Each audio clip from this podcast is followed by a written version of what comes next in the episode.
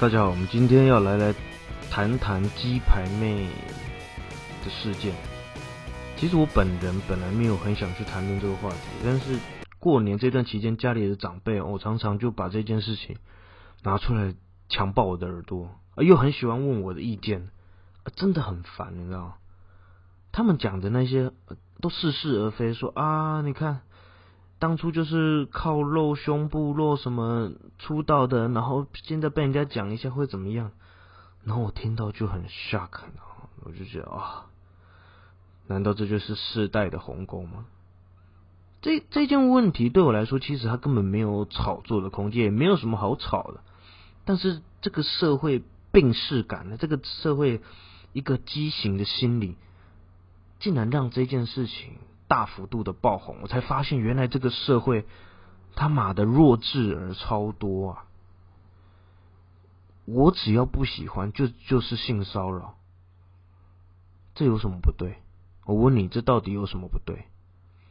你不要每男生很奇怪，就是很喜欢用高标准去审视女生，然后动不动就说女生是哦是 bitch，是妓女，是这种很不好的字眼来去。形容女生，其实你有没有想过，如果今天这件事情发生在你身上是什么感觉？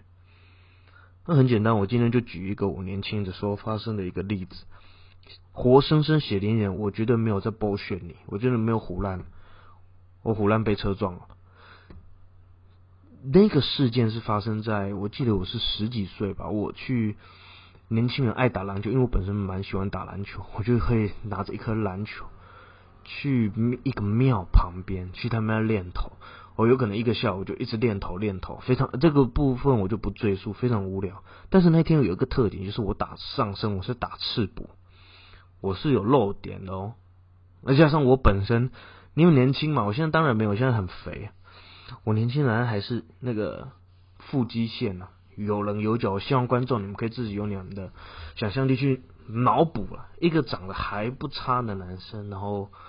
有着一点腹肌，手部线条也是有的，然后带着一个淡淡的小麦色，而且是不是跟鸡排妹这个形象有点像？我自以为啦，我是觉得有点像。哦，很渴，我那天忘记打带水，我就走走走，就在那个庙的附近找，我找到了一间非常看起来非常古老的杂货店，然后进去，那一天也很奇怪，明明就有沙士可乐。矿泉水，但是我看他们那些都有点旧了，因为那个杂货店本身就旧旧的，并不是很干净。然后我就选择了一瓶看起来还可以的冬瓜茶。当下我并没有去仔细去检视这一瓶冬瓜茶，但我事后发现那一瓶冬瓜茶竟然就在那个冰柜里面放了不知道几年，因为我要喝，我喝完快喝完的时候。我才发现那个冬瓜茶原来它已经过期两年了，两年呢，两年没有人去买那瓶冬瓜茶，你就知道这个杂货店生意到底有多好。然后我拿着这个冬瓜茶去结账的时候，我那时候我记得那个很热，你可以搭配一种那种夏天的蝉叫声，然后很热，那汗一直流一直流，我也不知道我哪一根筋不对，我那天就是上身打赤膊。然后收银的是一个中年的阿妈，有一点快要变阿妈，我也不没有办，我已经忘记她大概几岁了，长得就很不是一般和蔼老奶奶的 type，就是会让你有点不舒服。我个人觉得不舒服，你不要来赞我，就是个人觉得不舒服。说完，他就看着我，然后就露出一个很诡异的微笑，然后我就盯着我的身体，然后盯着说：“你该点。”当归的哦！哦，他讲台语，我也我本身也是很爱讲台语，讲嘿啊。然后第二句话非常的经典，说：“少年呢，你有在练哦，现在未歹哦。”然后我我跟你讲，这个绝对不会是什么晚辈对长辈，你会觉得哦，这是只是一个赞美，那个哦，多谢多谢。呃，完全不是这样，你你可以看得出他眼睛里面有邪念，你知道吗？很不舒服啊，所以我非常能体会鸡排面的那个感觉，那种恶心的感觉，是很难形容的，你知道吗？他盯着你的身体说：“笑人呢，你有在人哦。”我那时候才十几岁，我就可以体会到这种感觉。这个绝对不是长辈一般的关心问候。然后我我就我就回答说：“哦，不啦不啦，我只是刚刚一拍篮球安呢。”然后他又问说：“他又下一句，他又讲了，这个好像有点平淡，又好像没有什么亲意图去吃我豆腐感。”他就说：“哎，爹爹来。”阿姨家买啊，阿姨生日卡小啊，阿姨马上带去食饭啊，咱哪使做会出去呀？然后我在想，我操，我人生没有听过这么好笑的事情，你知道吗？我自己都觉得这一段听起来很好笑，我觉得你听起来绝对觉得很好笑，但事实就是真的发生。那个阿姨就是这样对我讲的这一段，我还记得那一天。我那个不舒服的感觉，持续了大概三四天吧。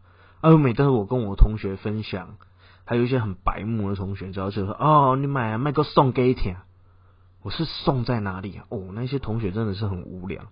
我说：“我真的很不舒服。”那个阿姨这样这样讲，我实在有点不舒服。然后那男生，你知道，男生很白目啊，送给听，送给听，搞不好那阿姨长得很好看，哦，那嘴巴臭的要死。不知道几天没刷牙，男生其实有时候高中男生讲话很真的很不营养，但是我就只是想就这个事件来分享给大家听说，其实只要你不喜欢的事情，它就有可能变成性骚扰。那如果你没有把握的话，你就不要开那些模糊地带的玩笑。其实最简单的，你你你法官他们在判，他们也不会是因为说哦，你只是跟我打个招呼。或者是什么，我就会判你有你是触犯了性骚扰的防治条例。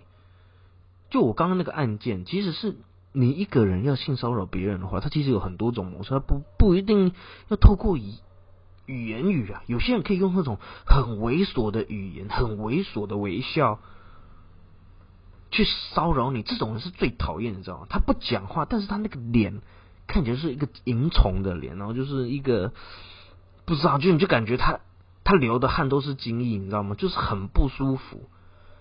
那我我自己是男生，我有时候会观察，有一些男生在看女生那个脸啊，好像是在把人家当成 A V 女优在看那种脸，人家穿 low 一点，然后那个男生就说啊，你看怎样怎样，他好像很欠人家怎么样怎么样。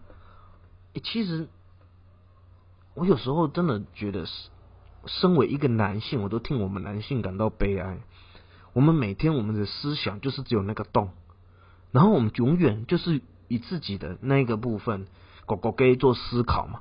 你什么？你的活，你人活着的一生就是为了你的狗狗给，然后你脸一去工作，你脸去干嘛？你都借着这个话题去侵犯女生，或者去讲一些话，说啊，来来服侍我啊，是你自大的荣幸啊，你他妈的有病啊！真的是病视感很重。这个社会，我们不，我们只要，其实最简单的方式就是同理心。你只要能设身处地的去想，对方是什么感受，就是拿你自己来比喻。就像我刚刚这个比喻，你被一个老阿妈去甩你的屁股，或者是被一个老阿妈去，我我不是要攻击老阿妈，因为我觉得现在网友都非常敏感，这只是我自己个人的那个意见抒发。你们要赞我也没关系，因为我根本也没有。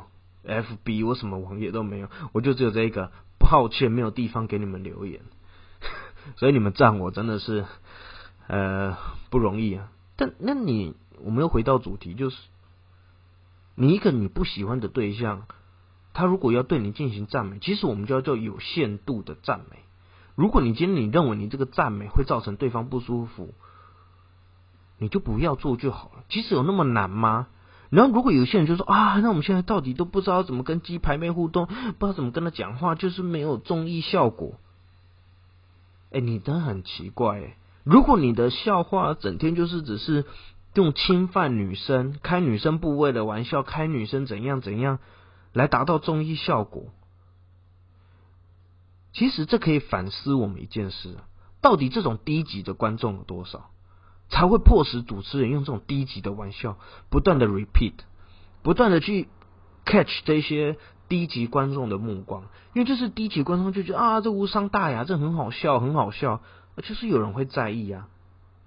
而如果有一天有一个人每天都在你旁边，哦，你屌好短，你屌好短，你包皮过长，翻出来好臭，然后他把他用你的屌制造了一系列的笑话，问你好不好笑，然后。这个笑话，你可能在吃饭什么什么，你就常常看到那个电视上的女主持人，就是不断的拿你的屌来开玩笑，说有些男生啊，就是哦硬不起来装睡啊，老婆过了四十岁，根本不敢跟老婆睡同一张床，还要用两张棉被，这种类似这种话题，哎，你会舒服吗？